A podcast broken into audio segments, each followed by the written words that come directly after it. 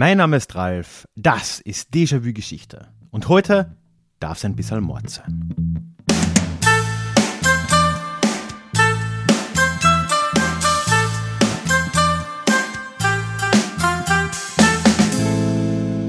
Hallo und schön, dass du heute wieder mit dabei bist. Mein Name ist Ralf, ich bin Historiker und Déjà-vu ist für alle da, die sich mit Geschichte beschäftigen wollen, um die Welt von heute ein klein wenig besser zu verstehen.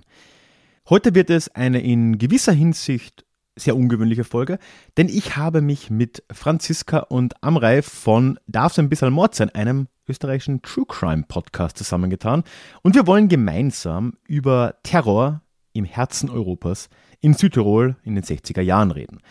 Und am Schluss der heutigen Folge, also unbedingt dranbleiben, nach langem wieder haben wir heute wieder Deja Klugschiss. Es kamen einige tolle Rückmeldungen rein.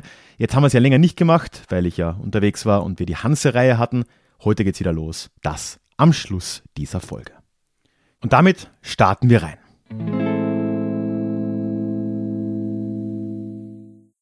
Die Nacht vom 11. auf den 12. Juni 1961 bleibt als Feuernacht in Erinnerung. 37 Hochspannungsmasten werden gesprengt. Niemand soll verletzt werden.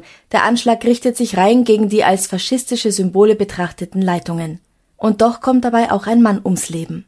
Zusammen mit Ralf Grabuschnik von Déjà-vu Geschichte sprechen wir über eine Zeit, in der der Terror nach Südtirol kam.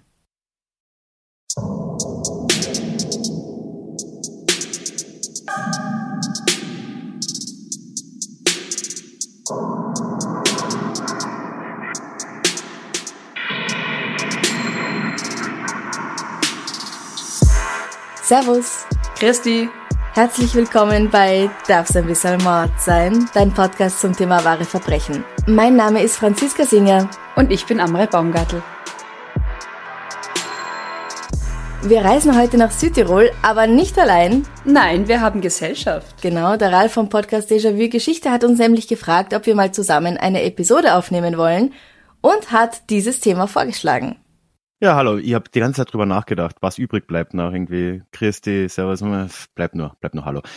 Ja, ich habe mir gedacht, irgendwie True Crime und Geschichte ist doch so eine natürliche Kombination und dann noch hier ein bisschen die österreichischen Podcasts zusammenbringen. Das ist doch wunderbar. Ja, ganz genau. Cool. Genau. Freue mich da zu sein. Also Terror in Südtirol. Ich kann mich nicht erinnern, in der Schule irgendwas über dieses Thema gelernt zu haben. Also ihr seid beide aus Kärnten. Mhm. Mhm. Amrei, Kärnten ist ja recht nah an Südtirol dran, näher als Niederösterreich zumindest, wo ich in die Schule gegangen bin. Ja. Hast du irgendwas darüber gelernt? Du, ich muss ganz ehrlich sagen, im Nebensatz kam sicher mal vor, irgendwie mit Grenzen und wie Grenzen gezogen werden. Mhm. Aber Terror oder Nein, nein. Also ich weiß, dass es irgendwie immer so ein Streitthema war und auch eher ist, ob es zu Süd, also ob Südtirol zu Österreich oder zu Italien gehört. Aber ja, keine Ahnung. Magst du uns ganz kurz erklären, worum es da einfach geht in diesem Konflikt? Ja, also bei mir war es ja erstmal ähnlich. Ne? Also ich glaube, Kärnten ist nur auf der Landkarte nah an Südtirol irgendwie. Wie oft kommt man dahin? Aber ja, ich glaube, es ist ja wahrscheinlich den meisten HörerInnen so halbwegs bekannt, zumindest wenn, wenn sie aus Österreich oder aus Südtirol kommen, dass das ein relativ langes und äh, ja, ewig dauerndes Thema schon ist. Mhm. Und ich glaube, wenn, wenn ein Land oder ein, ein, eine Gegend so einen Präfix wie Süd braucht, dann kann man sich schon vorstellen, wo die Probleme liegen. Also wir gehen ja heute dann und das haben wir jetzt ja auch schon gehört bei Franziska im Intro, ne, vor allem so in die 60er Jahre, wenn man mal vorausgreift. Zu dem Zeitpunkt kann man jetzt sagen, gibt Südtirol so wirklich erst seit 40 Jahren als Einheit. Und die 40 Jahre waren auch nicht gerade gnirtlich, wie man sagen würde. Also es war eine relativ komplizierte Sache geht im Kern zurück, ohne jetzt zu weit auszuholen auf den Ersten Weltkrieg halt. Da war halt bekanntlich das Habsburger Reich so mit Deutschland auf der einen Seite und ja, Italien ist halt dann irgendwann auf der anderen Seite eingestiegen. Mhm. Und das war in vielerlei Hinsicht problematisch. So, ich, man kennt wahrscheinlich ein bisschen die Bilder von diesem Gebirgskrieg, den es dann da gegeben hat zwischen Habsburger Reich und Italien. Und äh, dieser Krieg ist halt für die Habsburger Monarchie so mittelmäßig ausgegangen. Und am Ende ja, waren bekanntlich weite Teile dieses Landes ja dann weg. Und auch Italien hat sich da äh, ja gewisse Teile eben dieses Landes geschnappt, weil es ihnen auch versprochen worden ist bei Kriegseintritt jetzt von, von London und Paris. Ne? Mhm. Das heißt, die haben dann den gesamten südlichen Teil des damaligen Kronlands Tirol besetzt das ist auch etwas, was man sich irgendwie nur schwer vorstellen kann. Also Tirol war ja riesig, ne, ist verhältnismäßig riesig. In der Monarchie ging das von der bayerischen Grenze so oder bei Kufstein bis fast zum Gardasee runter. Also das war ja ein wirklich riesiges Gebiet. Mhm. Und ja, da hat sich eben ähm, jetzt so eine Trennung abgezeichnet, weil Italien eben das Ganze bis zum Brenner dann besetzt hat. Das wurde dann auch durchgesetzt, so realpolitisch, 1919, 20 rum. Und ja, seitdem gibt's eben eine Trennung, seitdem gibt's Nordtirol, dann gibt's dieses komische Ding Osttirol, was ja komplett abgetrennt ist und die partout nicht zu Kärnten wollen. Und komisch, oder? ist irgendwie ganz komisch, ich weiß auch nicht. Mit einem Bezirk Lienz und sonst wohnt auch keiner, naja. Und hey, ich werde mal Skifahren. Ist sehr schön da. Es ja, ist schön zum Wandern. Ich habe da Urlaub gemacht. Also, ja, man kann in Silian Skifahren, genau. habe ich gehört. Genau, so. ja. Ja, ja. Ne? ja, ist auch ganz nett. Ja, und äh, dann hast du eben Südtirol, was jetzt heute eben äh, bei Italien ist und jetzt seit ja knapp über 100 Jahren ist es eben so. Ne? Und das Problem bei der ganzen Sache war für viele Leute, die dort gelebt haben, dass halt zumindest deren jetzt wiederum nördliche Teil von diesem südlichen Tirol, also alles nördlich von Trento, so plus minus, war halt extrem deutschsprachig geprägt. Ne? Das waren äh, 90 Prozent, kann man sagen, haben da Deutsch gesprochen. Und von den anderen zehn Prozent sind wir auch nicht bei Italienisch Sprechenden, sondern das sind eigentlich auch noch zu einem guten Teil ladinischsprachige Menschen gewesen. Also Italienisch hat eigentlich kaum eine Rolle gespielt. Und da kommen jetzt viele Probleme rein ne, über die nächsten Jahrzehnte. Mhm. Mhm. Kurz zur Info. Ladinisch ist eine Sprache beziehungsweise eine Gruppe romanischer Dialekte, die in mehreren Gegenden in Oberitalien gesprochen werden, vor allem in Südtirol, aber auch im Trentino und in der Provinz Belluno in Venetien. Hier ist es in vielen Gemeinden Amts- und Schulsprache. Das habe ich überhaupt gar nicht gewusst. Mhm. Also es gibt da auch so eine Aufstellung, dass 90 Prozent in manchen Gegenden das wirklich als ihre Muttersprache auch bezeichnen und das hauptsächlich sprechen. Und ich finde, das klingt eigentlich ziemlich geil. Ist ein bisschen so wie Rätoromanisch, mhm. oder? So in, geht ein bisschen in die Ecke. Ja. Es hat sowas von Latein und von modernerem Italienisch, aber es ist irgendwie, hm. ja, was anderes. Ja, und äh, man kann sich schon denken, ne, das ist danach jetzt nicht unbedingt besser geworden, dann weder für die Ladinisch Sprechenden noch für die Deutschsprechenden mhm. dort. 1922 kommt ja dann Mussolini an die Macht in Italien. Da wird's jetzt nicht unbedingt gemütlicher in diesen neu angeschlossenen, nicht italienischsprachigen Gebieten. Und es kommt jetzt dann auch so, dass in den 20er Jahren dann sehr viel verboten wird, was halt auch einfach mit der Monarchie oder mit Tirol oder auch einfach mit Deutsch als Sprache und Kulturraum zu tun hat. Deutsch in der Öffentlichkeit zu sprechen war zwar einigermaßen möglich, aber vor Ämtern und allem, was irgendwie halt mit dem Staat zu tun hatte, war das dann komplett verboten, war nicht mehr möglich. Unterricht war dann nicht mehr möglich auf Deutsch, beziehungsweise maximal so irgendwie als Fremdsprache ein bisschen, ist auch immer schwieriger geworden. Und als auch so oberflächliche Dinge wie ein Tiroler Wappen oder so zu zeigen, wurde dann zunehmend verboten. Und so sind die, sagen wir mal, die ersten Jahre in Italien für Südtirol, was jetzt ja sehr bald dann als Alto Adige bezeichnet wurde, ähm, ja, nicht sonderlich einfach gewesen. Ne? Mhm, also man durfte nicht mehr Südtirol sagen oder auch nicht Südtirolo, sondern nur noch Alto Adige. Genau, das, das war halt der offizielle Begriff einfach, mhm. ne? Ober-Edge. Edge ist, glaube ich, irgendein Berg dort oder so, dafür steht Adige. Also, ja. Mhm das Ganze ist so halb aufgegangen von italienischer Seite. Ne? Also man kann sich denken, innerhalb weniger Jahre wird man dann so eine deutschsprachige Bevölkerung trotzdem nicht einfach italienisieren, äh, wie man es sich vielleicht gedacht hat. Das heißt, irgendwann kam, kam dann ein Wechsel, so gegen die späten Zwanziger. Da wurden dann einfach auch im großen Stil Leute aus dem weiter südlich gelegenen Italien dann angesiedelt in der Region. Und das wird ja auch nachher noch wichtig, wenn wir da zu diesen Terrorakten kommen, dass das eben eine Idee war, einfach die Majorisierung dort zu ändern, dass halt einfach die Mehrheit zunehmend Italienisch spricht. Und das beginnt jetzt ab den späten 20er Jahren, sodass jetzt dann mehr und mehr zu einer Verschiebung kommt. Da in Südtirol und ist ja auch heute so, dass ein gutes Viertel der äh, SüdtirolerInnen ja äh, Italienisch als Muttersprache haben. Ne? Mhm. Das heißt, da wurden gezielt tatsächlich italienisch sprechende Menschen angesiedelt, um mhm. das, die Sprache zu durchmischen oder eben zu, zu genau, vertreiben. ja, also auch zu, zu vertreiben, mhm. genau, ja. Und sehr konkret politisch angeregt. Ne? Also da ja. wurden dann äh, Sozialwohnungen gebaut, da wurden Industriezentren, vor allem um Bozen errichtet, wo dann gezielt Leute weiter südlich angeworben wurden und so weiter, genau. Ja. Wow. Ja. Und das Ganze ging auch so weit, dass es dann geheime Schulen im Untergrund geben musste, sogenannte Katakombenschulen, damit die Kinder weiterhin auch Deutsch lernen können. Also die sind normal am Vormittag in die italienische Schule gegangen und haben sich dann zum Beispiel am Nachmittag nach der Schule auf dem Bauernhof getroffen und dann im Stadel heimlich auf Deutsch Unterricht gemacht. Höchst illegal natürlich. Also da sind Lehrerinnen extra ausgebildet worden in Deutschland, in Österreich und dann als Bauernhofshelfer in Südtirol, dann haben sie eine Stelle bekommen und haben das dann ganz heimlich gemacht.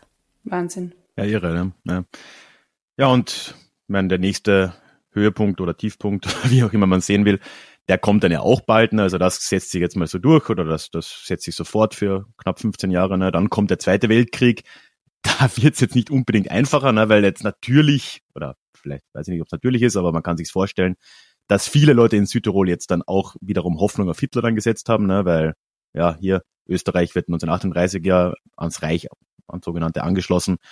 Und man hat dann schon irgendwo gehofft, dass halt dann mit Hitler diese Grenze, die ja als sehr unnatürlich wahrgenommen wurde, die ja auch immer noch nicht mal 20 Jahre alt war, dass die halt dann wieder aufgehoben werden könnte und dass dann auch Südtirol mit Österreich eben ans Deutsche Reich kommen könnte.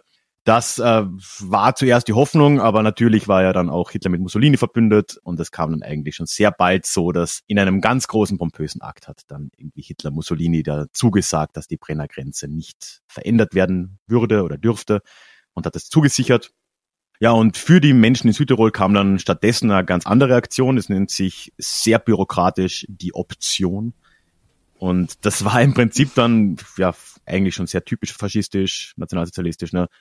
Alle, die dort irgendwie sich als Deutsche gesehen haben oder ja, das so sehen wollten, hatten jetzt die Möglichkeit, entweder sie konnten gehen, konnten quasi, wie es damals hieß, starke Anführungszeichen, heim ins Reich. Wow. Und das war halt so, dann da hat man gesagt, ja, okay, wenn ihr wollt, kommt, wir finden für euch einen Platz irgendwo in einem Siedlungsraum, da wurde alles Mögliche in Aussicht gestellt, auch so Sachen wie auf der Krim oder so, musste man halt erstmal erobern, man war noch nicht im Krieg mit der Sowjetunion, aber hey. kann noch kommen. Kann ja noch kommen. ja. Ähm, ist auch immer wieder überraschend, wie ein Stalin immer noch überrascht sein konnte danach, aber naja, anderes Thema.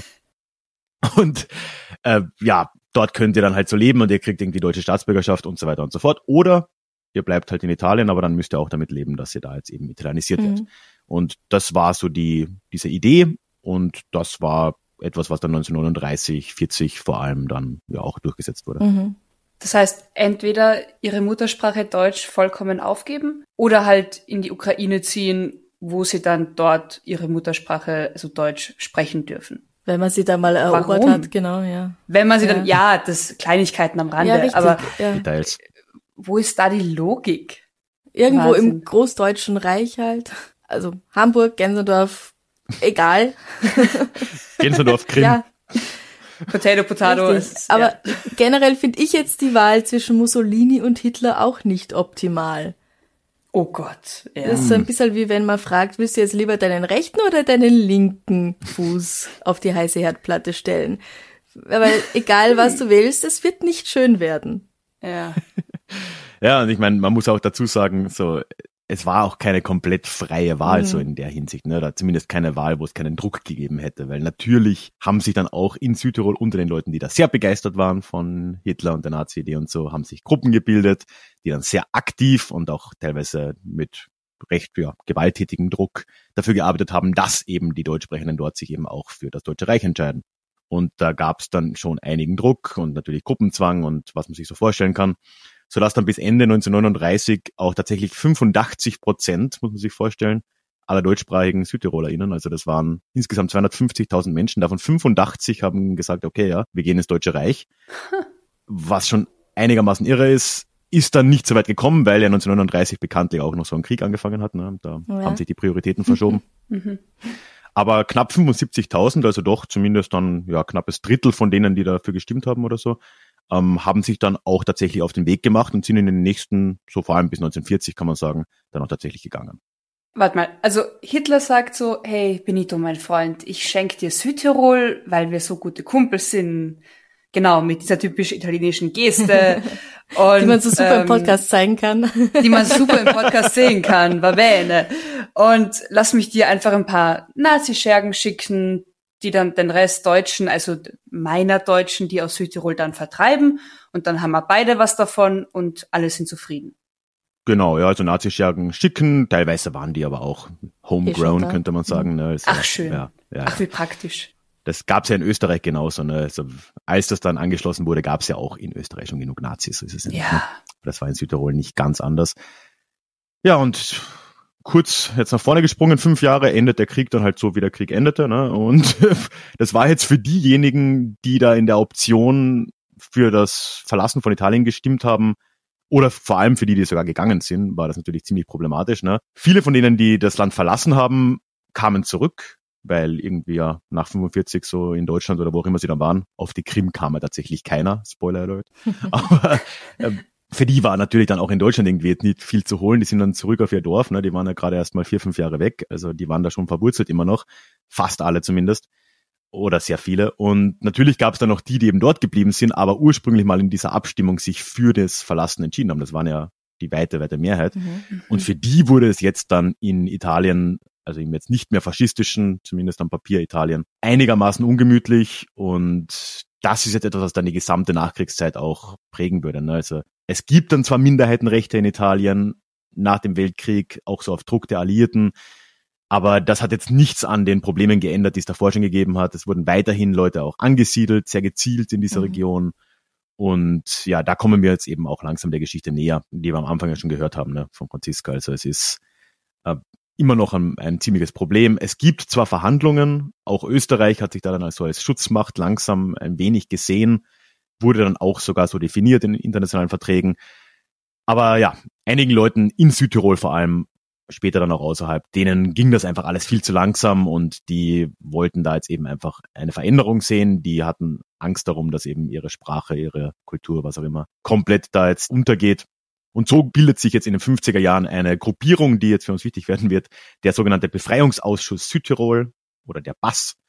Und das war jetzt so eine, so eine Gruppe, die versucht hat, hier eben mit Aktionen, und wir werden auch sehen, wie das ausgesehen hat, unter der Führung von einem gewissen Sepp Kerschbaumer, wenn auch sehr lose, da diese Sachen selbst in die Hand zu nehmen. Und die haben jetzt langsam dann in den späten 50ern begonnen, Sprengstoff ins Land zu schmuggeln. Sepp, Sepp Kerschbaumer. Wer ist er? Sepp Kerschbaumer kommt am 9. November 1913 in Frangart bei Bozen zur Welt. Sein voller Name ist Josef Kerschbaumer, wie auch der seines Vaters, aber er wird immer nur Sepp genannt. Also auch auf Wikipedia Sepp da steht nicht mal was von Josef. Aber ich glaube, den Namen Tirol. Sepp gibt's so allein bei uns nicht. Als er vier Jahre alt ist, kommt sein Vater an der Front des Gebirgskrieges zwischen Österreich-Ungarn und Italien ums Leben. Das ist im Ersten Weltkrieg. Fünf Jahre später stirbt auch seine Mutter Luise. Sepp schlägt wie sein Vater nach der Schule die Laufbahn eines Kaufmanns ein. 1933 wird er zum italienischen Militär eingezogen und dann zeigt es sich, dass es zwar schön ist, Pläne zu machen, aber das Leben kommt halt immer wieder dazwischen. In seinem Fall ist das der Faschismus und die Zwangsitalianisierung. Für beide hat er nicht viel übrig. Zwangsitalianisierung. Da gehört wahrscheinlich dazu, dass man eben die eigene Muttersprache, wenn sie nicht italienisch ist, äh, nicht mehr sprechen darf. Mhm, genau. Was noch so? Genau, also wir haben es ja eh vorher schon mal kurz angerissen. Die Leute dürfen ihre Muttersprache nicht mehr sprechen. Das kennt man ja auch aus anderen Ländern. Das ist heute auch nicht anders, ganz ehrlich, ja. in ganz vielen Bereichen. Und auch bei uns heißt es immer wieder, ja, die ganzen Ausländer, die sollen Deutsch lernen, die sollen nicht ihre Sprache sprechen. Und ich finde das äußerst problematisch. Ja weil Sprache ist so ein wichtiger Teil der Menschen und auch ihrer Kultur und damit glaubt man halt immer, wenn man diese Sprache verbietet, dann gibt's keine Unterschiede mehr, da sind wir alle gleich. Aber ah. wir sind sogar mit fremden Sprachen alle gleich. Richtig. Stell dir das mal ja. vor. Alle wow. gleich und wunderbar unterschiedlich. Genau. Egal. also viele Wörter, die früher einfach aus anderen Sprachen übernommen wurden, sei es jetzt aus dem Englischen oder aus dem Deutschen oder woher auch immer, die wurden dann veritalienisch und zwar auch Namen. Das heißt, da wurde dann aus William Shakespeare der Wilhelm Schüttelspeer, der Guglielmo Squartilancia. Also wirklich eine wörtliche Übersetzung. Und Sepp Kerschbaumer hätte sich vermutlich Giuseppe Gileggio nennen müssen. Josef Kirschenbaum.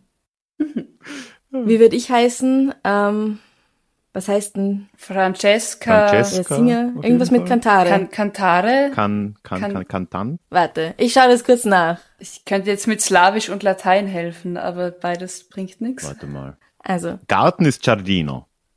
Genau. Ich wäre Francesca Cantora, sage ich jetzt einfach mal. Cantora.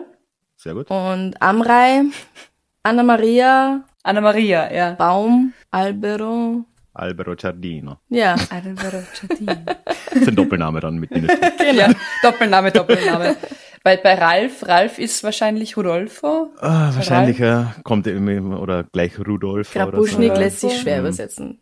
Na, da wird dann wahrscheinlich einfach, das wurde auch oft gemacht, ne? Da wird einfach irgendwie eine italienisch klingende Endung angehängt, dann ist es Kavuschniko. Karabuschniko Hm. oder so.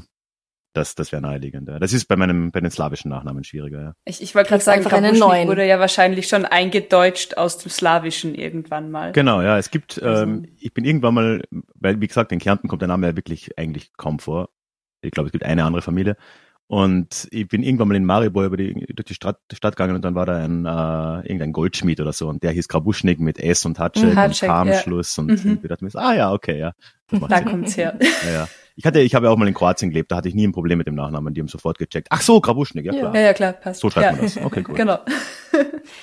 Also Sepp Kerschbaumer wird am 10. September 1934 von Geheimagenten und Carabinieri verhaftet und in Ketten in das Bozner Gefängnis eingeliefert. Da ist er gerade mal 20 Jahre alt. Er ist nicht allein, mit ihm werden noch neun weitere Burschen und zwei Mädel verhaftet. Den jungen Leuten wird vorgehalten, dass sie am Tag vorher, das war ein Sonntag, beim Wiesenfest der Musikkapelle St. Pauls deutsche Lieder gesungen haben. Und die sind hier schon verboten. Deswegen kommen die Geheimagenten und die Polizisten daher und die Ketten und sie nehmen sie mit. Ja. Mitte Oktober 1934 werden alle zwölf ohne Verteidigung von der faschistischen Verbannungskommission einvernommen und verurteilt. Wow. Ohne dass sie sich irgendwie verteidigen konnten oder irgendwie Stellung beziehen.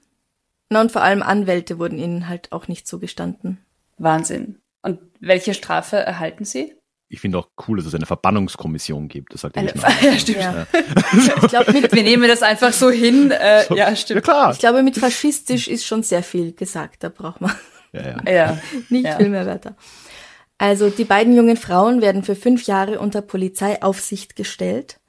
Die zehn jungen Männer werden für mehrere Jahre nach Süditalien verbannt. Also vom Norden in den Süden hinunter, wo dann garantiert niemand mehr Deutsch kann. Sepp muss für zwei Jahre nach Lago Negro. Das ist ein Dorf ungefähr da, wenn man sich das so bildlich vorstellen mag, wo der Rist vom Stiefel in den Schaft übergeht. Man sagt ja immer, dass Italien aussieht wie so ein Stiefel. Nach einem Jahr, im November 1935, werden sie alle von Benito Mussolini amnestiert. Das heißt, sie dürfen wieder zurück nach Hause. Sepp übernimmt nun den Dorfladen, den seine Eltern schon geführt hatten, und heiratet 1936 seine Freundin Maria Spitaler, mit der er zwischen 1937 und 1957 sechs Kinder bekommt. Als Optant entscheidet sich Sepp dazu, mit seiner Familie aus Südtirol auszuwandern, weil er sich halt sprachlich und kulturell dem deutschen Volk zugehörig fühlt und nicht dem italienischen. Aber er merkt bald, dass der Nationalsozialismus ein Scheiß ist. Gleich nach dem Ende des Krieges ziehen die Kerschbaumers zurück nach Südtirol, wo er sich der Lokalpolitik widmet. Er wird Teil der Südtiroler Volkspartei, die ihm aber zu zahm ist und zu wenig unternimmt. Nicht-italienischen Südtirolern wird das Leben in den 50ern nämlich immer noch sehr schwer gemacht. Zum Beispiel erhalten nur ganz echt italienische Italiener staatliche Sozialwohnungen und auch in italienisch geführten Betrieben Arbeit zu finden ist schwierig. Allein der Begriff echt italienische Italiener stößt mir ja, so böse absolut. auf. Aber so ja. haben sie es halt gesehen. Ja.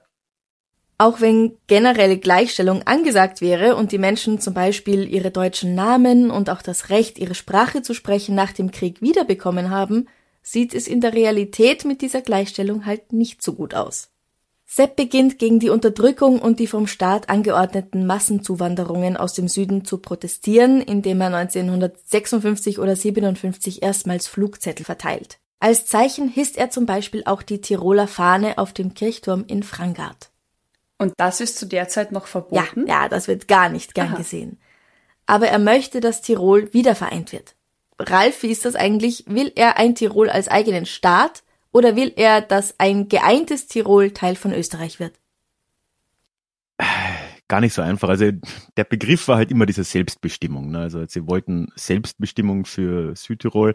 Das heißt eigentlich immer eine Vereinigung mit Resttirol. Also das, das ist das Erste. Aber natürlich würde das bedeuten, dass man sich dann indirekt Österreich anschließt. Mhm. Also das, das, das wäre jetzt in der Realität das gewesen. Aber wie immer, wenn man mit Tirolern und Tirolerinnen redet, das ist immer zuerst Tirol und dann vielleicht Österreich. Ja. Sie sehen sich immer noch als Kronland, meinst du? ich glaube, es ist jetzt niemanden, der Tirol kennt, wird es überraschen, dass es ein ähm, teilweise eigenwilliger Haufen sein kann.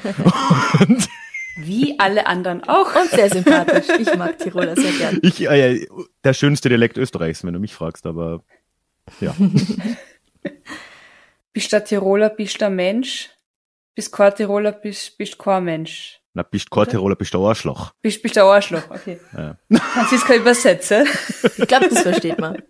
Okay. Das läuft jetzt alles nicht so, wie der Sepp sich das vorstellt. Und weil das alles nicht so rennt, und ich kann ihn da schon verstehen, gründet Sepp Mitte, Ende der 50er mit einigen weiteren Personen, die sich von der Politik in keinster Weise vertreten sehen, den Befreiungsausschuss Südtirol, kurz BAS oder BAS, den hast du ja auch schon erwähnt, Ralf.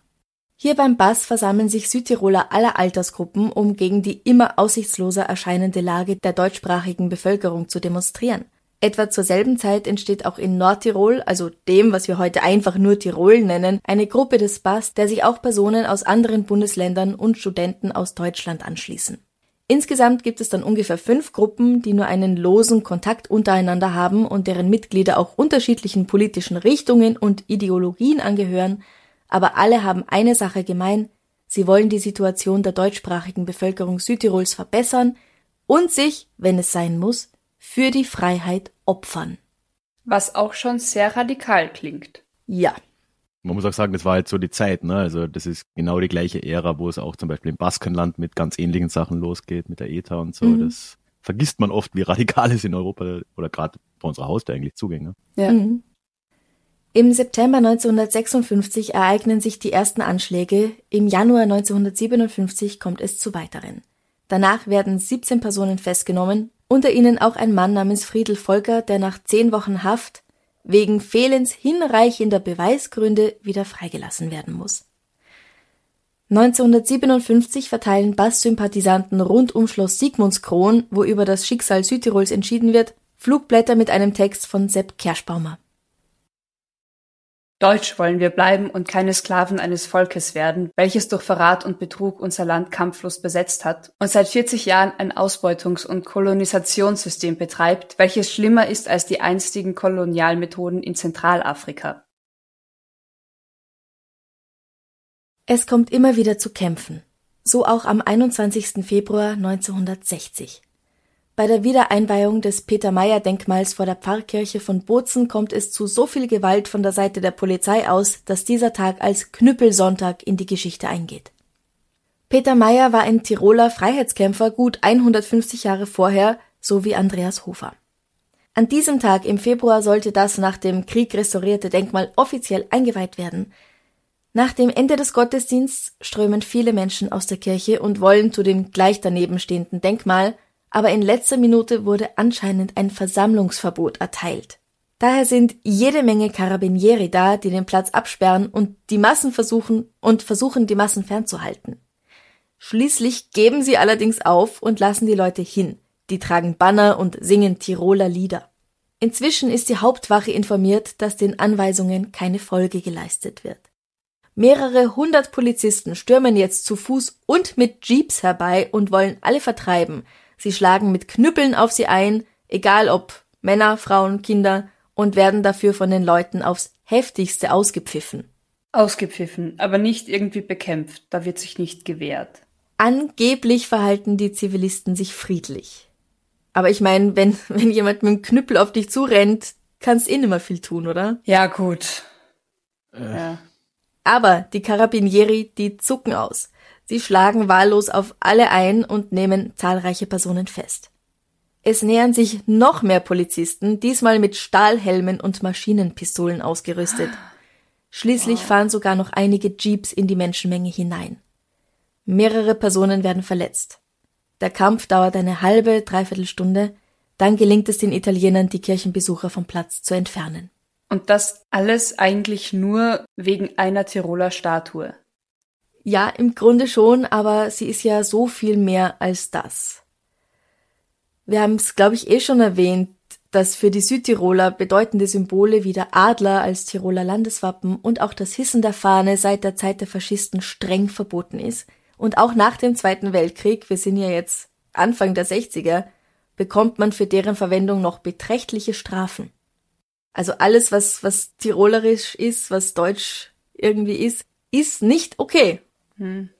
Und ich meine, sowas passiert halt auch, wenn man so etwas wie die Carabinieri hat in einem Land. Ne? Also zum Kontext, das ist ja so eine Polizeieinheit, die aber dem Verteidigungsministerium untersteht und diese militärisch gegliedert. Mhm. Ah. Und wenn halt dein einziges Werkzeug ein Hammer ist, wie heißt das so schön, ne? dann ist jedes Problem ein Nagel. Genau. Mhm. Paul Watzlawick. Ja. Mhm. Die haben, glaube ich, auch Panzer und so. Also das ist eine komplett irre Sache, diese Karabiniere. Also ich befürchte und ich weiß, wir kommen ja eigentlich noch zu dem Terror. Genau, das ist er noch nicht. Richtig, aber eigentlich ist das, was da passiert ist, für mich schon Terrorattentat eigentlich. Also wenn die Karabiniere in Menschenmassen fahren und alle niederknüppeln, das ist Terror, oder? Also seitens der Polizei. Für meinen Begriff, keine Ahnung. Können jetzt nachschauen, was genau im Duden steht unter Terror, aber fein ist es das nicht. Das ist ja die Frage. Können Staaten Terror betreiben? Wahrscheinlich rein legalistisch gesehen nicht. Aber von den Taten? Ja. Also würde eine, eine Zivilperson oder eben Zivilpersonen sich so aufführen, dann wäre es ein Terrorattentat oder ein, ein Terroranschlag. Mhm. Okay, ja. Als das Treffen der österreichischen und italienischen Außenminister in Mailand Ende Januar 1961 ereignislos bleibt, wird der sogenannte Aluminium-Duce gesprengt. Das ist ein Reiterstandbild vor dem Montecatini-Werk in Weidbruck. Äh, da steht drunter, glaube ich, irgendwas stand mit faschistisch und dann haben sie es geändert nach dem Ende des Faschismus in ach, allen unseren Arbeitern gewidmet oder sowas. Ich habe es mir jetzt nicht genau gemerkt. Und dieser Reiter, es ist sehr, sehr schier, dieser Reiter, der trägt wohl eindeutig die Gesichtszüge von Benito Mussolini. Und deswegen, ja, aber das kann auch purer Zufall sein.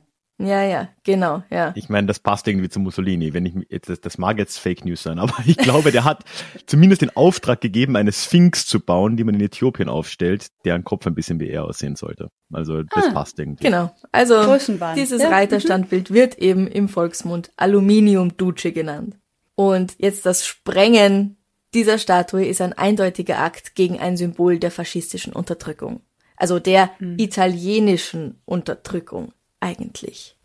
Und ich find's eigentlich unfassbar auch, wenn ich mir vorstelle, dass sie da noch so einen Mussolini herumstehen haben. Auch wenn er nicht so eindeutig der ist, aber jeder weiß es. Und da heißt so, äh, ich meine, hatten wir in den 60ern noch Hitler-ähnliche Denkmäler bei uns herumstehen? Ja, nicht, nicht offiziell, glaube ich, oder? Nein, ich glaube, es gab ein paar Sachen, die haben sich noch gezogen, vor allem sogar in Deutschland, aber sicher auch in Österreich so, ich glaube, in den 90er Jahren haben die letzten Städte irgendwie die Ehrenbürgerschaft von Hitler dann ja. mal aufgelöst oh. oder sowas. Mhm. Aber ich glaube, das wurde halt auch einfach vergessen. So, das ist halt einfach ja, irgendwie. Kann man vergessen. Aber wenn was herumsteht, dann kann man es nicht vergessen, glaube ich. Ja, ja, ist schwierig. Aber in Italien ist ja generell problematisch. Ne? Also man, ich erinnere mich so aus Kindheits-, Jugendtagen, dass man teilweise so Schnapsflaschen mit Mussolini drauf oder so sieht in irgendwelchen Shops in Italien und Ja, so, Hitler so kannst du auch kaufen. Ach so, ja, aber nicht aber mehr bei Italien. uns. Na, bei uns, bei uns nicht aber in Italien. Ja. Hm. Naja, also das ja. ist schon ein, merkwürdiger Umgang allgemein. Hm. Gehen wir zurück. Der zweite Anschlag galt dann dem Haus von Ettore Tolomei in Glen bei Neumarkt. Ettore Tolomei war ein Politiker, ein Faschist, ein brennender Vertreter der Italianisierung und wird von den Italienern oft als Patriot betrachtet, je nachdem, wen du fragst natürlich. Von den deutschen Südtirolern wird er allerdings als Totengräber Südtirols betrachtet. Das war übrigens auch der Typ, der die gesamten Orte und Gegenden neu benannt hat. Also der hat für all mhm. diese Orte in Südtirol ähm, neue Namen erfunden. Ich glaube, von ihm kommt auch der Begriff Alto Adige sogar. Also mhm. der hat da ganz, ganz viel gemacht, wo er halt einfach ja, allem einen italienischen Anstrich verpasst hat. Ja. Ambitioniert, könnte man sagen. Also verständlich, dass die sein Haus sprengen wollen. Da ist ja. er nicht mehr drin, macht's euch keine Sorgen. Diese Attentate sind nicht die einzigen, es gibt durchaus noch mehrere andere. Den Sprengstoff beschafft sich der Bass übrigens meistens über Nordtirol. Sie werden von, oft von Österreichern finanziell unterstützt und erhalten eben auch Lieferungen von Waffen und Sprengstoff. Die Kuriere sind meist Kurt Welser und Herr Linde Molling. Also nicht nur Männer. Dann verabschiedete der italienische Senat ein neues Staatsbürgerschaftsgesetz, welches die Möglichkeit der Ausbürgerung durch bloßen Verwaltungsakt von mit der Treuepflicht gegenüber dem Staate und seiner Institutionen nicht vereinbaren Südtiroler Rückoptanten gestattet. Ralf Magst du das kurz so erklären, dass man es versteht? Es ist kompliziert. Also es ist, soweit ich weiß, nicht oft angewendet worden. Also es ist ein bisschen eine Drohgebärde. Aber da geht es jetzt eben wieder um diese, dieses Thema, dass halt Leute, die sich für die Option entschieden haben, damit sich für eine andere Staatsbürgerschaft entschieden haben, in dem Fall für die deutsche, und damit ihre italienische bereit waren aufzugeben. Nicht alle von denen haben dann tatsächlich ihren italienischen Pass damals aufgegeben in den späten 30ern, frühen 40er Jahren.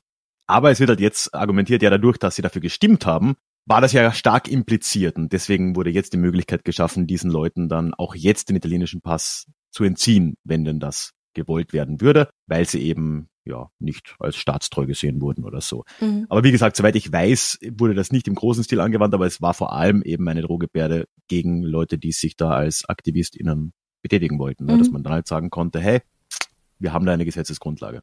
Reiß sie zusammen, sonst Pass weg, Staatsbürgerschaft weg. Genau so, mhm. ja. Daraufhin treffen sich Anfang Juni 1961 zehn Vertreter des Nord- und Südtiroler Bass in der Schweiz, also auf neutralem Boden. Sie beschließen gemeinsam den politischen Widerstand durch Anschläge gegen die Symbole der italienischen Staatsmacht, Kolonialisierung und Zuwanderungspolitik durchzuführen. Bei unbedingter Schonung von Menschen, das ist ihnen ganz wichtig. Sie planen den Höhepunkt der Attentate, wenn man so will, für die Nacht des Herz-Jesu-Festes vom 11. auf den 12. Juni 1961. Diese Nacht wird als die Feuernacht in die Geschichte Südtirols eingehen. Das weiß natürlich noch niemand, als sie beginnt. In dieser Nacht werden 37 Strommasten in die Luft gejagt. Dabei stirbt auch ein Mann. Giovanni Postal war beim staatlichen Straßendienst ANAS beschäftigt. Bei seiner Kontrollfahrt am 12. Juni 1961 bemerkt er an einem großen Pappelbaum einen breiten schwarzen Gürtel.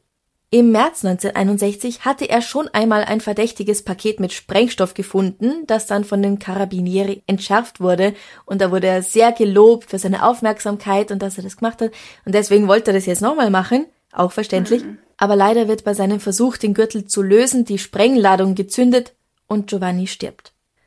Und das, obwohl die Südtiroler Freiheitskämpfer keinesfalls Menschenleben gefährden wollten. Der Sprengsatz sollte, genau wie bei den Strommasten, bei den anderen Strommasten auch kurz nach Mitternacht explodieren. Aber leider fummelt Giovanni dann daran rum und die Bombe geht dann los. Aber warum genau Strommasten? Naja, ähm, das war schon so eine Symbolsache auch. Ne? Wir haben ja vorhin schon kurz gehört, dass gerade in der Gegend um Bozen, und das wurde das war sehr stark um Bozen konzentriert, auch diese sogenannte Feuernacht, da haben sich ja diese Industriegebiete breit gemacht oder wurden, wurden da ja auch quasi hin angesiedelt und die waren ja der große Motor der Zuwanderung aus dem südlichen Italien. Und diese Strommasten waren zum größten Teil eben, ob sie dafür da waren, die haben natürlich auch Wohnhäuser und, und so versorgt, aber die haben halt eben auch diese Industriegebiete versorgt. Mhm. Wurden deswegen vom Bass eben als Symbole der Italianisierung gesehen. Und ja, das war halt einfach ja, Symbolpolitik letztendlich. Ne? Aber tatsächlich sind auch dann diese Fabriken ohne Strom dann für doch eine gewisse Zeit da gestanden. Ja. Mhm. Und sie haben sich auch erhofft, dass wenn sie das machen, dass dann die Presse überall davon berichten würde. Mhm. Und das klappt auch. Einen Monat später findet dann die kleine Feuernacht statt. Da werden eine Handvoll weiterer Strommasten gesprengt und damit der Zugverkehr für einige Stunden lahmgelegt. Italien reagiert auf diese Attentate und schickt zu den relativ zur Bevölkerung eh schon zu vielen Polizisten und Carabinieri noch mehr. Es entstehen regelrecht Heerlager, also es muss wirklich so wirken, als ob ein Bürgerkrieg unmittelbar bevorstünde. Es werden Hotels und Gasthäuser beschlagnahmt, um Militär und Polizei da einzuquartieren. Dazu kommen zahlreiche Hausdurchsuchungen und schon innerhalb weniger Tage nach der Feuernacht können die Carabinieri vermelden, bereits mehr als 150 Bass-Mitglieder verhaftet zu haben. Bald wird klar, dass Italien nicht nur mit extremen Repressionen gegen die Bass-Aktivisten vorgeht, sondern es werden auch Klagen über unmenschliche Verhörmethoden und brutale Folterungen von Seiten der italienischen Polizei laut. Nur die ausländische Presse berichtet darüber, innerhalb Italiens verschließt man davor die Augen. Bis zwei an den Folgen der schweren Misshandlungen sterben. Anton Gostner und Franz Höfler. Eine Untersuchungskommission wird zwar nicht bewilligt, im August 1963 kommt es aber immerhin zum Prozess gegen zehn Carabinieri in Trient. Weil sie eben die beiden so misshandelt haben, dass sie starben. Genau. Acht von diesen zehn werden freigesprochen, die anderen zwei werden zwar schuldig gesprochen, gehen allerdings straffrei aus. Ja, da gab es schon eine Amnestie quasi, die da für alle erlassen wurde. Das ist ja auch so eine Sache. Mhm. Irre. Genau. Dass das nicht gerade zur Stimmung beiträgt, kann man sich vorstellen. Die österreichisch-italienischen Beziehungen sind auch an einen neuen Tiefpunkt angelangt.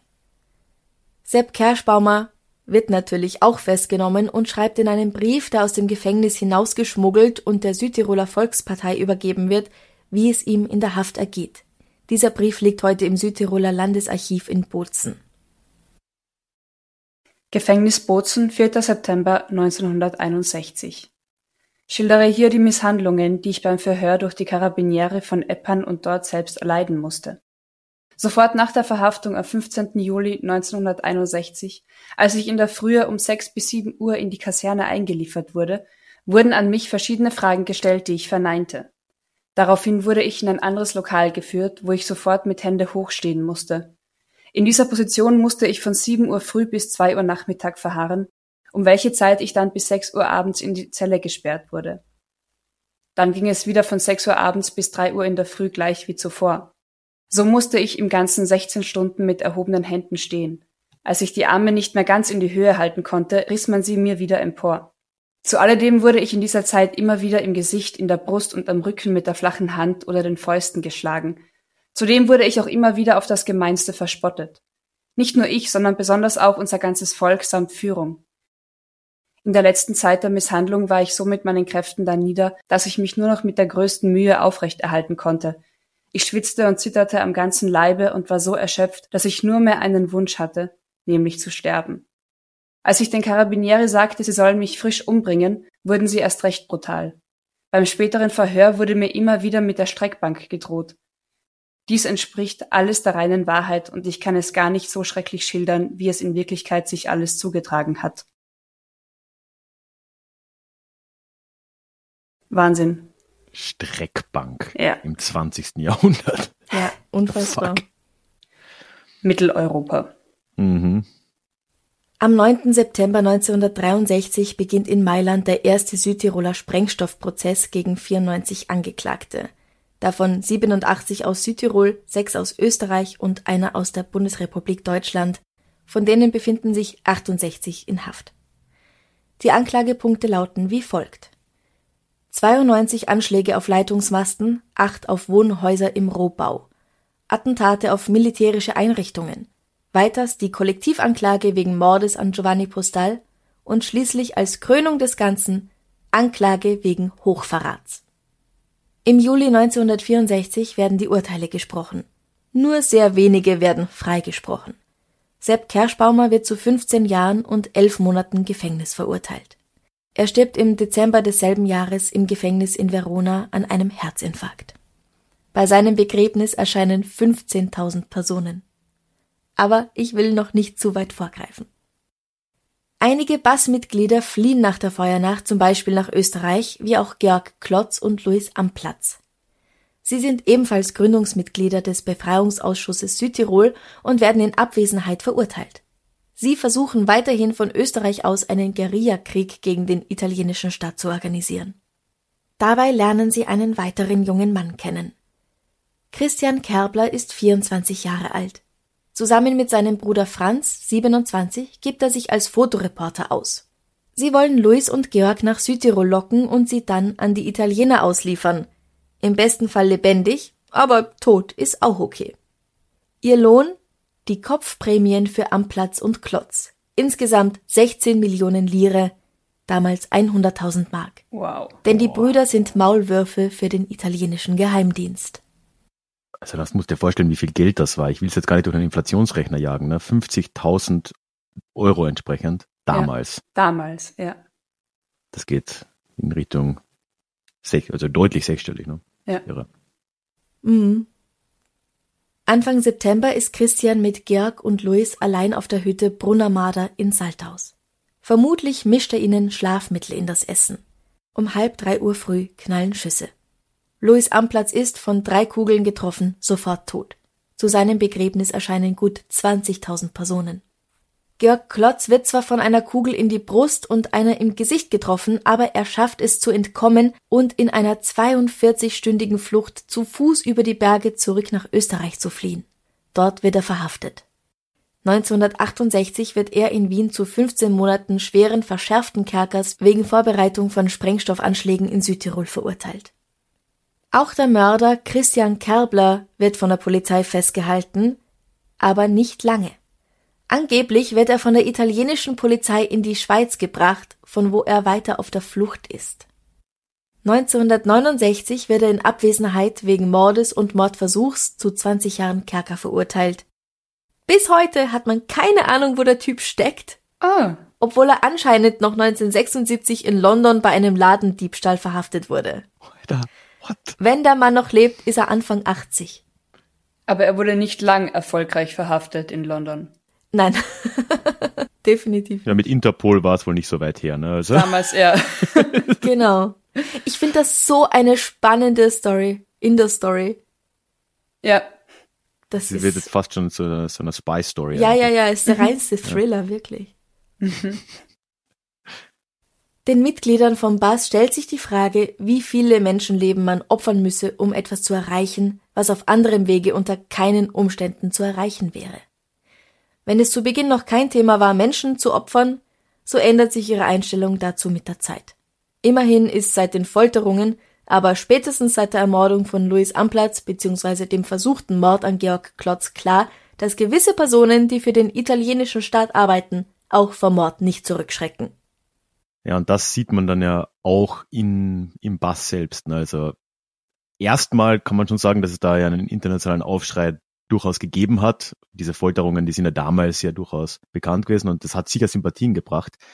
Aber gleichzeitig ist es halt, so, dass die äh, Aktivisten dort all ihrer Führer beraubt wurden zu dem Zeitpunkt. Es gab einen extremen Austausch auch und unter dem Führungspersonal im, im Bass. Ne? Und da sehen wir jetzt eben auch, dass es da zu einer merklichen Radikalisierung innerhalb gekommen ist. Wo ja gerade vorher die Führungsriege und da vor allem wieder Sepp Kerschbaumer eben, was du vorhin gesagt hast, dieses Menschenleben unter allen Umständen zu verschonen, ist das jetzt deutlich weniger eng gesehen worden, so als Resultat dessen, was da die italienische Staatsmacht gemacht hat einerseits und eben, dass da einfach auch neue Leute plötzlich aktiv wurden. Sehr viele auch, die sich jetzt sehr offen eher so aus dem völkischen, deutsch-nationalen, äußerst fragwürdigen Umfeld da rekrutiert haben. Zunehmend auch aus dem Ausland, eben Österreich, Bundesrepublik wieder.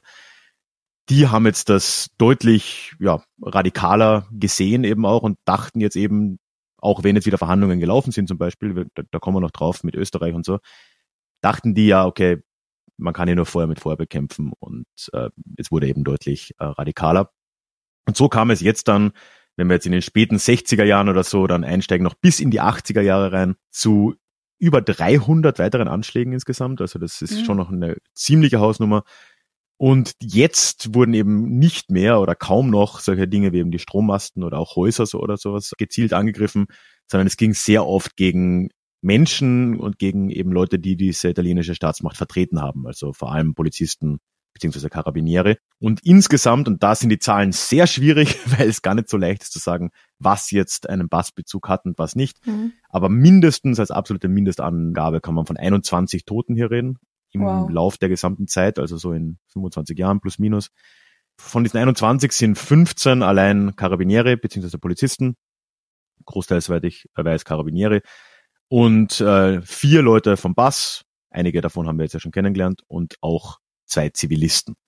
Und dann gibt's ja noch genug Leute, die irgendwo dazwischen stehen. Ne? Also der, der Herr Postal, von dem wir schon gehört haben, der ist zwar theoretisch irgendwie Teil der Staatsmacht gewesen in irgendeiner Form, war beim Staat angestellt, aber ist ja eigentlich auch ein Zivilist gewesen. Mhm. Also schwierig. Fortschritte hat das Ganze, kann man sicher dis diskutieren, aber so direkt zumindest nicht gebracht. Es war dann vielmehr so, dass dann schon die Politik aktiv wurde. Man kann generell sehen, dass Österreich in seiner Außenpolitik gegenüber Italien in der Südtirol-Frage deutlich aktiver wurde, nachdem der Staatsvertrag unterschrieben war. Also das war 55. Davor hatte Österreich einfach andere Probleme so. War ja besetzt und so weiter. Ne?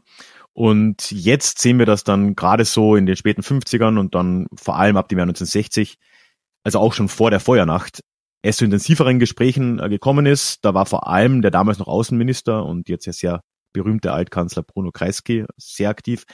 Der hat die Südtirol-Frage erstmals vor die UNO gebracht, was für Italien eine vor allem ziemlich peinliche Angelegenheit war, ne? weil auch wenn vielleicht der Druck der UNO jetzt nicht sonderlich stark war, sehen wir auch heute immer wieder, peinlich ist es schon, wenn man so als Gründungsmitglied mhm. in Südwest, was auch immer Europa da hingezerrt wird. Ja, und am Ende geht es dann wirklich so weit, dass Rom eine, also jetzt die Regierung in Italien eine Kommission auch einsetzt. Die sogenannte 19er Kommission, da sitzen dann Leute drin aus Rom, also von der Regierungsseite, aber eben auch aus Südtirol, da vor allem von der Volkspartei, also die ja bis heute ähnlich wie in Nordtirol immer die Regierung gestellt hat, in, in Südtirol dann auch. Die setzen sich da zusammen und es werden jetzt eigentlich so bis Mitte des, der 60er Jahre einige sehr konkrete Vorschläge und eben auch Ergebnisse präsentiert, wie so eine Autonomie für SüdtirolerInnen bzw. Deutschsprechende in der Region aussehen könnte. Es hat dann zwar noch immer einige Zeit gedauert, gerade die Volkspartei war dann nicht immer zufrieden mit dem, was Österreich ausgehandelt hat und auch in der Kommission gab es da eben schon einige Streitereien auch. Es wurde dann nochmal nachverhandelt, aber dann 1969 hat die Volkspartei, die SVP eben zugestimmt und 1972, das ist jetzt die große Jahreszahl, da ist dann das sogenannte zweite Autonomiepaket in Italien in Kraft getreten. Ein erstes gab es theoretisch nach dem äh, Zweiten Weltkrieg, aber darüber haben wir aus einem guten Grund nicht geredet, weil das war de facto komplett äh, zu ignorieren. Mhm. Jetzt eben das zweite. Und äh, jetzt hat es dann noch eine ganze Weile gedauert. Es kam dann eine ganze Serie an kleineren Gesetzen danach, nachdem dieses große Paket erlassen wurde, die dann jetzt nach und nach viele Bereiche umsetzen sollten. Da ging es um Bildungspolitik, da ging es eben um Sprachnutzung in der Öffentlichkeit, Beteiligung in der Verwaltung, wo ja auch davor es einfach so war, dass trotz der Dominanz der Deutschsprechenden die fast die gesamte Verwaltung halt von Leuten aus weiter südlich betrieben wurde und so. Ne? Das wurde jetzt alles gemacht, hat eine Weile gedauert, man will ja auch nichts überhasten. 1992 wurden dann alle Sachen umgesetzt. Hm, okay. hat mal 20 Jahre gedauert. Wahnsinn. Auch so in so zwei Phasen ist halt dann wieder Weltpolitik. Ne? Das hat stark angefangen in den 70ern, da war ja gerade das Momentum irgendwie da. Dann irgendwie ist es in den 80er Jahren eingeschlafen und dann hier mit Fall des Eisernen Vorhangs hat sich in Europa generell ja viel getan und dann so in den späten 80er, 90ern, da wurde das dann einfach nochmal anständig angegangen. Seit 1992 ist das jetzt fertig. Österreich hat dann auch offiziell bei der UNO so ein Streitbeilegungsschreiben abgegeben, wo dann auch drin steht, ja, okay, wir akzeptieren das als umgesetzt. Ja, und heute ist es ja tatsächlich so, trotz allem, was wir jetzt gehört haben, dass Südtirol als Modellregion dasteht für Umgang mit Minderheiten, für Minderheitenrechte in Europa. Ganz oft, gerade wenn man so in Richtung Westbalkan oder so blickt, wird dieses Modell Südtirol dann diskutiert und man so, ja, kann man das nicht irgendwie in so einer Form auch machen? Ist wahrscheinlich schwierig. Die große Frage, die am Ende für mich zumindest bleibt, ist halt, ob der Terrorismus und ob der Bass dieser Sache geholfen hat oder eher mhm. geschadet mhm. hat. Und soweit ich sagen kann, ist das tatsächlich auch unter HistorikerInnen eine ziemlich offene Frage, auch wenn sich in letzter Zeit eher, kommt mir vor, so eine Deutung im Sinne eher geschadet mhm. durchzusetzen scheint. Aber was meint ihr? Ist das in irgendeiner Form etwas, wo man vielleicht sagen kann, es hat was gebracht, ähnlich wie vielleicht im Baskenland, oder war das eigentlich alles umsonst und ja, eh alles nur Verbrechen und Terror? Hm. Ich finde es sehr, sehr schwierig. Also generell, generell denke ich mir immer, ich bin ein großer Fan von Braveheart zum Beispiel immer gewesen. also die Kleinen, die unterdrückt werden und dann aufbegehren, da bin ich im Grunde dafür. Aber ja, dieses Thema Attentate, das ist bis heute eine sensible Angelegenheit. Und das erkennt man halt auch an der Bezeichnung der Täter. Je nach Sichtweise sind das entweder die Freiheitskämpfer, mhm. es sind die Patrioten oder es sind halt einfach Terroristen. Und es gibt noch einen Namen für sie, den du, glaube ich, noch gar nicht erwähnt hast, die Bumser. Woher kommt das eigentlich? Weil es Bums ja, macht, wenn, wenn sie was sprengen? Ja, ja, weil es Bums macht. Ja, ich, das würdest du heute echt nicht mehr machen, weil ich glaube, jeder und jeder heute eine sehr andere Assoziation hat, wenn man das Wort Bumser ja. hört. Aber das war in den 60er Jahren offensichtlich nicht so. Ja, und ja. ja, Bums ist ja es eine Explosion. Ja, genau, gebumst, ja, ja. Okay. Bums gemacht. Ja. Das ist, glaube ich, so der einer der meist verbreiteten Begriffe dafür gewesen unter Leuten, die das eher dem eher sympathisch gegenüber eingestellt mhm. waren. Also Bumser war, das war so der Begriff. Mhm. Eher noch als Freiheitskämpfer sogar, also man hat eher Bumser gesagt. Ja, es ist halt auch so ein Kosename irgendwie, oder? Ja, halt irgendwie so, ja. Das haben wir ja, gibt's ja auch dann dieses, die Pusterer Burm oder was es dann halt für Untergruppen gegeben hat. Man hat halt Mhm. halt irgendwie so liebe Kosenamen vergeben, was ja auch schon sehr viel darüber Ja. sagt, wie verharmlost das halt teilweise auch wurde. Ne? Ja. Es gibt halt, also für mich ist es halt auch so eine schwierige Sache, weil wenn du dann dort Aufkleber siehst mit Südtirol ist nicht Italien und dem Land Tirol die Treue, ähm, das, Wenn das am Oktoberfest wieder mal gesungen wird. Naja. es ist halt schon heutzutage irgendwie so rechtspopulistisch und da bin ich einfach nicht dafür. Ich kann verstehen, woher es kommt dort, weil es etwas ist, das man lange nicht durfte, was wirklich verboten war und man sich halt nicht wirklich so Italien jetzt dem Staat, dem man zugehörig ist, zugehörig fühlt. Aber ah, mm, mm, sch schwierig für mich. Es ist vielleicht schon, da können wir es halt immer nur schwer reinversetzen. Ja. Es ist vielleicht schon einfach auch eine andere Zeit. Gut, wir haben halt jetzt hier Benefit of Hindsight, ne? Also wir wissen halt, okay, 1972 kam es zum Autonomiepaket und wir können jetzt auch halbwegs analytisch so das anschauen und sagen, ja, okay, zudem wäre es wohl ziemlich sicher ohne Terrorismus auch gekommen, wenn Mhm. nicht sogar früher. Hat das jemand in den späten 50ern ahnen können? Nein. Ja. Und zweitens, ja, ohne das jetzt gutheißen zu wollen, wir sind halt hier 10, 15 Jahre nach einem extrem gewalttätigen Krieg. Mm. Die Leute waren viel mehr Gewalt gewohnt, als wir das heute sind. Und Mhm. da mag solche, solcher Aktivismus in diese Richtung einfach naheliegender gewesen sein als für uns heute. Ohne das jetzt entschuldigen zu wollen, Ja. natürlich. Ne? Naja, und ich glaube halt auch durch diese ganzen gravierenden Attentate, zumindest die Presse hat eher darüber berichtet, als wenn einfach fünf Hansel auf die Straße gehen und Banner hochhalten. Die Also diese ausländische Aufmerksamkeit, berichtet, ja. Die ausländische Presse, die Ja. mediale Aufmerksamkeit kam halt doch eher und stärker durch mehr Bums, als nur äh, zu sagen, ich glaube, ich finde es nicht okay, was hier passiert. Ja. Also Ausschreitungen verhelfen zumindest irgendwie zu mehr Aufmerksamkeit. Ja, es war halt das Ob Einzige. sie dann was bringen oder die Fronten Mhm. verhärten, ist wieder eine andere Frage, klar. Richtig, ja. ja. Aber eben, Hm. Rückwirkend ist es leichter zu sagen, na ja, dann kam ja eh diese Lösung, die jetzt auch durchgesetzt ist, aber wer weiß das schon zu der Zeit, ja. Richtig. Ja, ähm, in Innsbruck, aber auch in anderen Ortschaften wie in Lienz und Eppern wurden Straßen nach Sepp Kerschbaumer benannt in Anerkennung seines Einsatzes für Südtirol. Ja, für die anderen weiß ich jetzt nicht. Ich habe Google Maps nicht danach durchsucht, aber wer möchte, kann das natürlich tun. Ob es einen einige am. Platz Platz gibt oder so. Ja, und vor allem gibt's, aber das ist ja auch schon von früher, seit den 20er Jahren, massig äh, Südtiroler Plätze. Ne? Fast Mhm. immer an Bahnhöfen, warum auch immer. Ja, Das Aber- stimmt. Ja, in richtig. Wien, weil es halt in den Süden geht, habe ich mir immer gedacht. Möglich, ja, aber auch, auch der Bahnhofsplatz in Innsbruck heißt Südtiroler Platz zum Beispiel. Mhm. Also irgendwie, aber geht's auch in den Süden. ja. In Graz ist es nicht am Bahnhof. Das hat mich immer sehr verwirrt, wo ich noch in Kärnten gewohnt habe, dass eine Stadt hat den Südtiroler Platz am Bahnhof und die andere nicht. Ah, Ah, ja. na. Ja. Ja. Aber sie haben auch einen. Aber sie haben einen, genau, ja, ja. also wenn das heute halt noch so ist, da habe ich schon eher ein Problem damit. Also nicht mit den Straßennamen, sondern mit dieser, mit diesem Schrei nach deutscher Kultur und Heimat und, und so. Aber ja, damals weitaus verständlicher für mich. Was halt für mich immer wieder so absurd ist, ist, also ich fühle mich bei dieser ganzen Geschichte als Kärntnerin auch sehr an die Kärntner Slowenen zurückerinnert irgendwie. Mhm. Die haben ja ähnliche Thematiken. Und eben auch wieder erwähnt, dass es gibt ja überall diese, diese Grenzgebiete, wo es dann mit Minderheiten Diskurse und Streitigkeiten gibt. Ich verstehe es einfach nicht. Also wen stört's denn, wenn neben dir jemand Italienisch spricht und der nächste Ladinisch und die nächste Deutsch und meine Güte, also Ja. diese, dieser Grundausgang ist was, was für mich einfach nach wie vor nur Unverständnis bringt. Wie man halt einfach sagen kann, ja, da sind Menschen und all das gehört zur Kultur. Also ich glaube, Südtirol lebt ja auch jetzt, wage ich zu behaupten, im jetzigen Kulturgut von all diesen Strömungen und Einflüssen. Und Kärnten ja auch genauso. Also Mhm. Ralf Kabuschnik Mhm. ist das beste Beispiel mit seinem Nachnamen in Kärnten.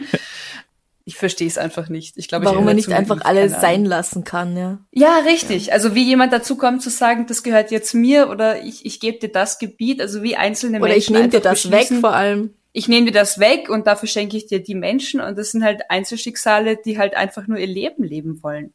Hm, das Fass kann man ja gar nicht aufmachen. Ne? Ja. Es ist halt die Altlast des Nationalismus, die wahrscheinlich neben dem Kapitalismus sicher so die erfolgreichste Idee, die wir als Menschheit jemals hatten und wie beschissen sie auch ist. Mhm. Und das wird langsam vielleicht ein bisschen aufgedröselt, aber mhm. ich meine, ich habe zwei Jahre lang Nationalismusstudien studiert und ich kann da immer noch nicht sagen, warum Leute das machen.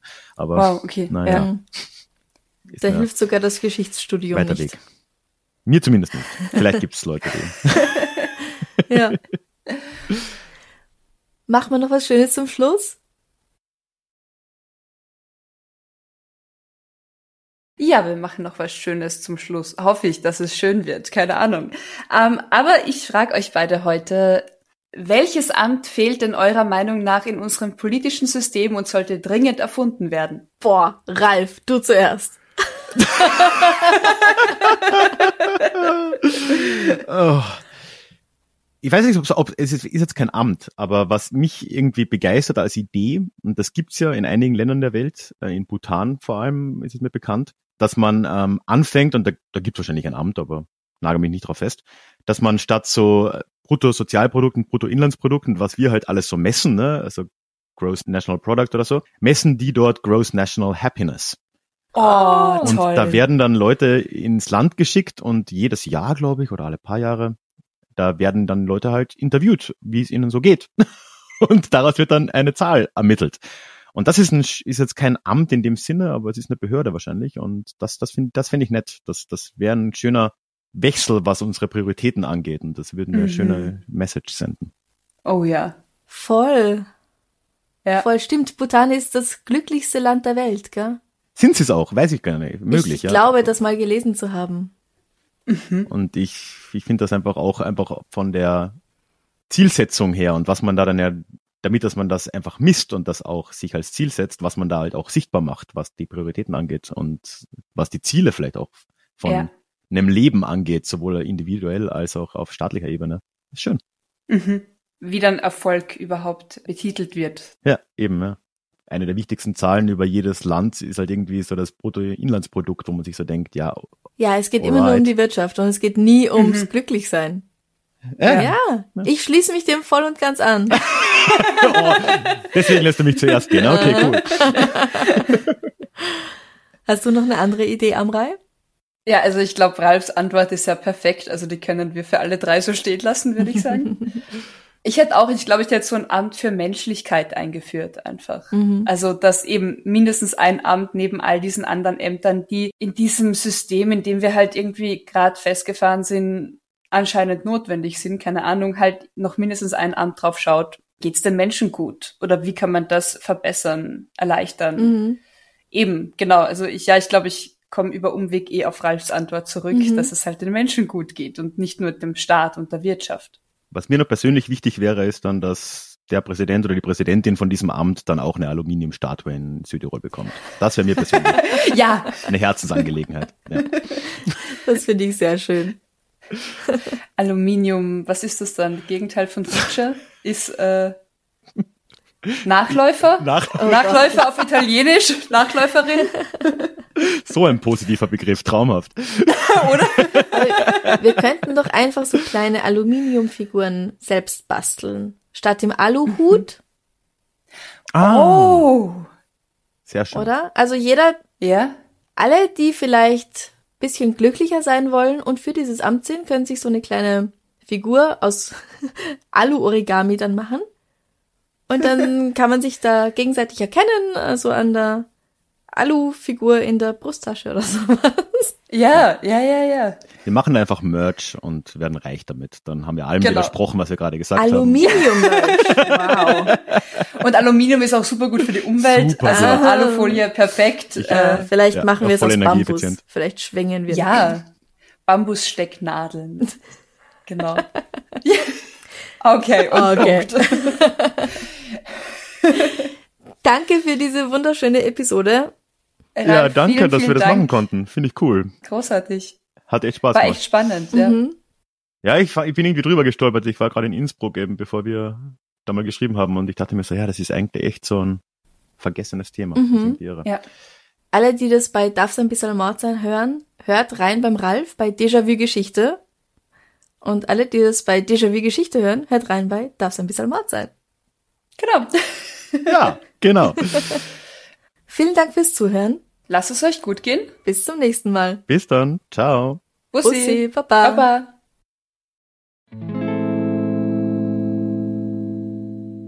So, ich hoffe, du hattest gleich viel Freude beim Hören dieser Kooperation mit Darf es ein bisschen Mord sein, wie ich bei der Aufnahme hatte. Ja, und wenn du den Podcast von Franziska und Amre noch nicht kennst, dann hör auf jeden Fall mal rein und den Link dorthin findest du natürlich auch in den Shownotes zu dieser Folge. Bevor wir jetzt gleich zum Klugschiss der Woche kommen, möchte ich wie immer nur kurz darauf zurückkommen, dass dieser Podcast ja nur durch die tollen, tollen Mitglieder des Déjà-vu Clubs auf Steady möglich ist, was einfach die beste Art und Weise ist, mich und Déjà-vu Geschichte zu unterstützen. Der Club ist der Ort, an dem wir gemeinsam in den Austausch über historische Themen kommen und wie immer bei Déjà-vu natürlich mit dem großen Ziel, die Welt von heute ein klein wenig besser zu verstehen. Zu genau dem Zweck haben wir unter anderem unser Forum auf Discord, wo wir uns austauschen. Wir haben einmal im Monat einen Live-Call. Aber all das erzähle ich dir natürlich auch direkt auf der Webseite, in den Shownotes verlinkt oder auf ralfgrabuschnick.com slash club. Und jetzt noch ein kurzes Wort von einem unserer tollen Mitglieder, dem lieben Sigi. Passend zur heutigen Folge übrigens aus Tirol. Naja, was soll ich sagen? Es macht Spaß, es macht Spaß zuzuhören und es sind zum Teil recht skurrile und abgedrehte Geschichten dabei. Servus. Ja, wir hatten jetzt ja länger keinen Déjà Klugschiss, habe ich ja anfangs schon gesagt, wegen der Hanse-Reihe, die jetzt ja doch, ja, drei Wochen in Folge eben gelaufen ist. Und dort habe ich glaube ich auch mal erwähnt in einer Folge, fand ich es ein bisschen unpassend, da dann diesen Cut zu machen und äh, da am Ende eben noch vor Ort Déjà Klugschiss einzubauen. Deswegen mache ich es erst heute und wir hatten einige ziemlich coole Rückmeldungen auf die Folge über Slawen und slawische Siedlungsstrukturen in Österreich. Und da habe ich am Ende gefragt, was das eigentlich alles bedeuten soll, ne? wenn man auf irgendeine Vergangenheit verweisen kann als in dem Beispiel Minderheitengruppe. Hat das irgendeine Auswirkung auf das Hier und Jetzt? Eine Rückmeldung kam mal von Ivan über Facebook. Und er sagt da im Kern, dass auch die Völker sich über Jahrhunderte ja ändern können. Und er stellt Völker da in Anführungszeichen. Nichts ist dasselbe und daher sollte es auch keine politische Bedeutung mehr haben. Ivan verweist da auf Gentests, wie zum Beispiel 23andMe. Es gibt andere Anbieter. Und wie egal die Ergebnisse davon eigentlich für unser Leben sind. Aber leider beziehen sich nationalistische politische Eliten eben doch oft darauf, sie aktuell auch in der Ukraine und im Fall von Putin. Zitat von Ivan. Putin ist der letzte Sowjet, er ist wie Justinian, nur schlechter. Vielen lieben Dank, Ivan. Ja, und dann kam von Andreas ebenfalls noch eine Rückmeldung zum gleichen Thema, auch auf Facebook. Er schreibt, Zitat, mit der Frage, ob man Ansprüche oder was auch immer geltend machen kann, wegen etwas, das vor 1000 Jahren war oder vielleicht auch vor 60 Jahren, so oder so macht man da ein gewaltiges Fass auf. Ich bin sicher, du bekommst einige Zuschriften zum aktuellen Thema Ukraine, aber auch Palästina oder Kurdistan. Ja, Ukraine hatten wir schon. Weiters, ich bin der Meinung, irgendwann ist Geschichte auch Geschichte, auch wenn das ungerecht an die Nachfahren und die Vertriebenen oder die Flüchtenden ist. Da muss idealerweise ein Ausgleich gefunden werden, aber ab wann ist es dann auch wirklich verjährt oder wie man das auch immer nennen will? Ja, das ist, glaube ich, die äh, große, große Frage, Andreas. Ab wann kann man, so ja, verjährt ist vielleicht wirklich der falsche Ausdruck, aber ist Geschichte, ist eine Siedlungskontinuität von vor x Generationen wirklich ein Grund, irgendwo einen Anspruch drauf zu legen? Ich würde auch sagen, nein. Aber ich stimme dir zu, es gibt halt dann einfach gewisse unfaire Konstellationen teilweise, gerade in der jüngeren Geschichte, wo halt dann ja, historische Ereignisse, im Fall der Kärntner SlowenInnen zum Beispiel, wäre das ja auch gerade die Nazizeit gewesen, aber auch danach noch, die eine Siedlungsstruktur, die davor existiert hat, gewaltsam auch zerstört haben oder noch weiter zerstört haben natürlich kann man da mit dem Argument der Gerechtigkeit für dieses Unrecht kommen. Gleichzeitig ist wahrscheinlich eine Herleitung von Rechten aufgrund von der Geschichte, ja, da macht man wirklich ein Fass auf. Also ich habe auch keine klare Antwort. Aber auf jeden Fall vielen Dank dir, Andreas, und auch Ivan für eure Rückmeldungen. Und für die Frage dieser Woche. Ich habe sie ja auch schon an Franziska und Amre gestellt, aber mich würde es wirklich interessieren, was ihr denkt, was du denkst. Wie schätzt du denn die Rolle von solchen Terrorgruppen wie dem Bass, über den wir heute gesprochen haben, oder zum Beispiel auch schon die genannte ETA im Baskenland ein? Glaubst du, dass diese Beispiele von Minderheiten, Terror, wie man es auch immer nennen will, oder ja, Terror von Minderheitengruppen oder von Vertretern von Minderheitengruppen ausgeübt. Hat das irgendwo positive Effekte erzielt oder ist das alles negativ und sollte ausschließlich am politischen, diplomatischen Weg erlangt werden? Und wenn ja, ist das wirklich realistisch? Das würde mich brennend interessieren. Und ja, wie immer kannst du mich erreichen, entweder in den sozialen Medien. Ich bin auf Instagram und auf Facebook als Déjà-vu Geschichte, einfach zusammengeschrieben. Ich bin auf Twitter als Ralf Krabuschnik, auch zusammengeschrieben. Da kannst du mich adden. Du kannst aber auch gerne den Hashtag Déjà Klugschiss setzen, wenn du das denn möchtest. Oder Du schreibst mir einfach eine E-Mail, das geht natürlich auch an die hallo at ralfkrabuschnick.com. Ja, und wie immer, bei der Teilnahme bist du mit der Namensnennung deines Vornamens dann einverstanden. Damit sind wir durch. War eine lange Folge. Ich hatte mega Spaß dran, sie heute aufzunehmen. Sowohl mit Amrei und Franziska, als auch jetzt einfach wieder mal die Klugschiss zu machen. Ich finde das super cool, wenn da Sachen zurückkommen, die ich dann wieder teilen kann und wir ein bisschen ins Gespräch kommen. Schön, dass du mit dabei warst, bis zum Ende auch gehört hast. Und ja, egal wo du hörst, lass mir ein Abo da, denn dann hören wir uns schon wieder in zwei Wochen in unserem nächsten Déjà-vu. Ich freue mich drauf.